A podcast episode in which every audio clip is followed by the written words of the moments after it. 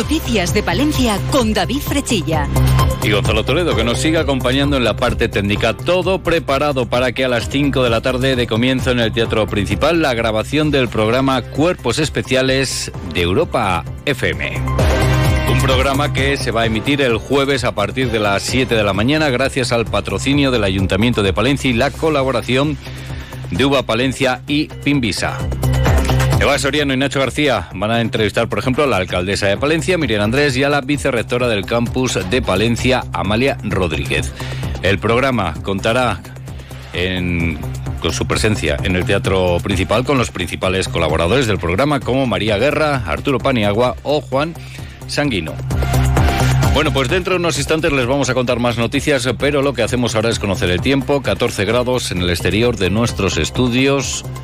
Conectamos con la Agencia Estatal de Meteorología. Hola, ¿qué tal? Buenas tardes. Buenas tardes. Suben las temperaturas en la provincia de Palencia. Hoy hará menos frío. Llegaremos a 18 grados en la capital, 17 en Carrión de los Condes, 15 en Cervera de Pisuerga y Aguilar de Campo, 13 grados en Guardo. Cielo nuboso. No esperamos lluvias significativas, sí alguna lluvia muy débil y dispersa. Mañana se intensifican las lluvias con el paso de un frente. Lluvias y chubascos más intensos en el norte de la provincia. Arreciará el viento del suroeste con rachas que pueden superar los 70 kilómetros por hora y las temperaturas bajarán, especialmente las mínimas. Mínimas en torno a los 5 o 6 grados, máximas en torno a los 15 grados. Es una información de la Agencia Estatal de Meteorología. Grupo Salmillán, Tanatorios Funerarias, les ofrece la noticia del día. Como les venimos contando desde las últimas horas, PSOE y Sumar han llegado a un acuerdo de investidura, un acuerdo que recoge el compromiso de reducir la semana laboral a 37,5 horas.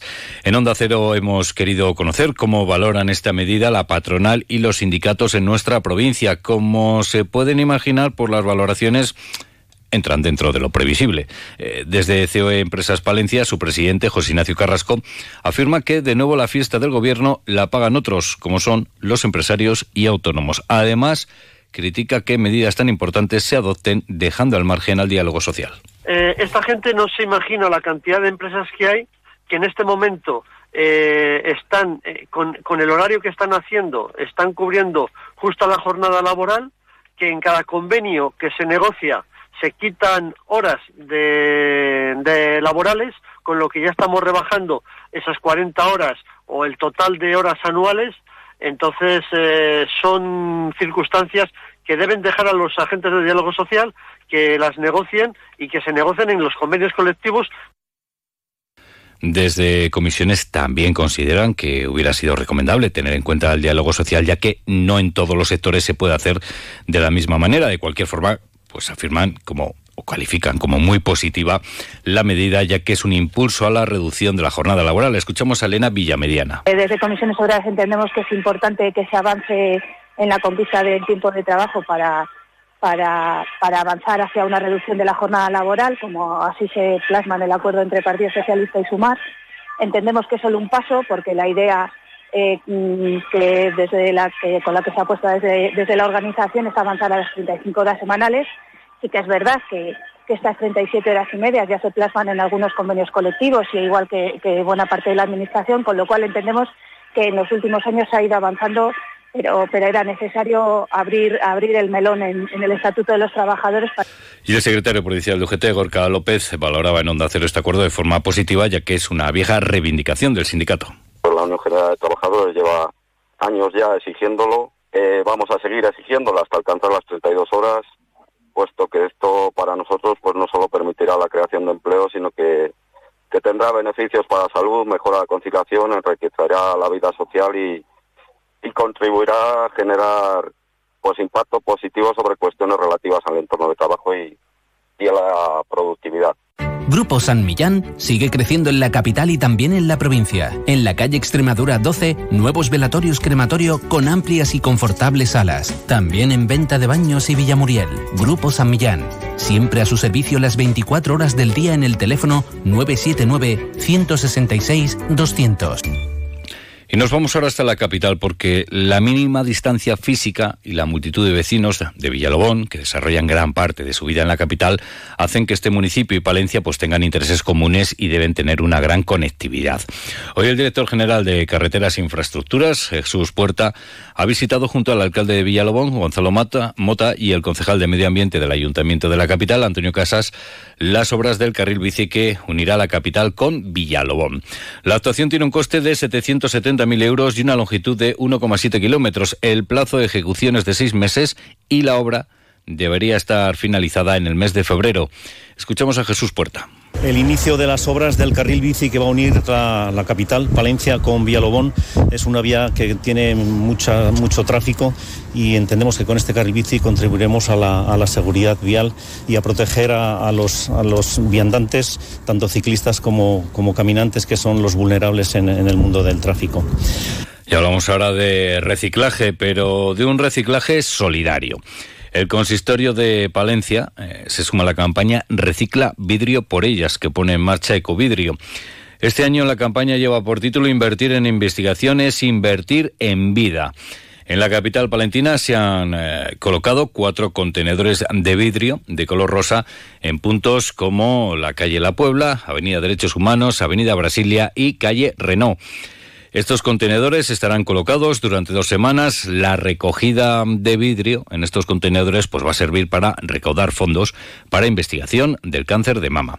Rosario García es la concejal de Servicios Sociales. La idea es que todas las personas que pasen por eh, delante de estos contenedores eh, eh, se percaten de que se trata de una iniciativa para apoyar la investigación y la prevención del cáncer de mama. A mí mm, me bastaría con que solo dos o tres de cada mujer que pasara por delante de un contenedor de rosa, cuando llegara a su casa se palpara y, esto lo hiciera de forma habitual. Ya conocemos eh, que el próximo día 21 de noviembre la Cámara de Comercio de Palencia va a celebrar la octava edición de la Feria de Empleo y Emprendimiento. Este evento se va a celebrar en el Centro Cultural de la antigua cárcel, el ECRAC y está dirigido a jóvenes beneficiarios del Sistema Nacional de Garantía Juvenil. El horario será de ocho y media de la mañana a dos y media de la tarde y de cuatro y media de la tarde a seis y media. Y les contamos una convocatoria para el próximo domingo a las doce en la Plaza Mayor de Palencia la plataforma independiente ciudadana Españoles por España, Fuerza España, ha convocado una concentración para mostrar su rechazo a la posible amnistía que se pueda conceder a los encausados por el proceso. En la misma va a intervenir José María Nieto Vigil. Una y cincuenta y cuatro minutos. ¿Practicas ciclismo? ¿Quieres conocer lugares únicos? Tenemos lo que necesitas. El reto Cíclope un desafío para descubrir la provincia de Palencia a golpe de pedal. Cinco etapas y dos modalidades para recorrer a tu ritmo y conocer joyas del patrimonio natural y artístico, paisajes y pueblos palentinos sorprendentes y su rica gastronomía para reponer fuerzas. Y si te gusta competir, puedes medirte con otros ciclistas en los tramos cronometrados. Entra ya en la web cíclope.es con Y e infórmate. Dos ruedas para mil y un paisajes. Diputación de Palencia. Quien mueve las piernas, mueve el corazón. Y ahora hablamos de nuestro mundo rural.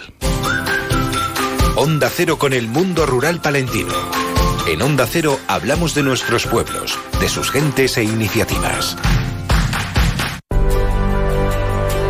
Me embruja el murmullo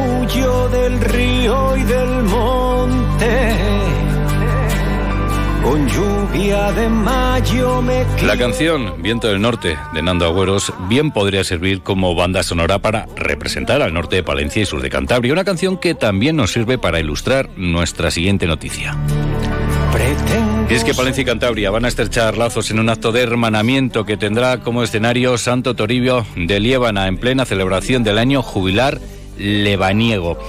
El acto tendrá lugar el próximo viernes y contará con la asistencia como máximas autoridades. Va a estar la presidenta de la Diputación de Palencia, Ángeles Armisen, y la consejera de Cultura, Turismo y Deporte de la Comunidad Cántabra, Eva Guillermina Fernández. Un encuentro que arrancará a las 11 en la esplanada que da acceso al monasterio de Santo Toribio de Liébana con el intercambio simbólico de banderas y una demostración cultural por ambas eh, partes. A continuación, ambas delegaciones asistirán a la misa del peregrino que cada día se celebra en el monasterio de Santo Toribio con motivo del año jubilar lebaniego y que es precedida de una oración jubilar ante la puerta del perdón en la que se emite un vídeo de acogida a los peregrinos en diversos idiomas. El encuentro también incluirá una reunión de trabajo en el Centro de Estudios Lebaniegos de Potes, en el que se, podrá, se pondrá sobre la mesa proyectos y propuestas en la que ambos territorios pues, puedan trabajar conjuntamente y finalizará con una visita turístico-cultural e intercambio de obsequios.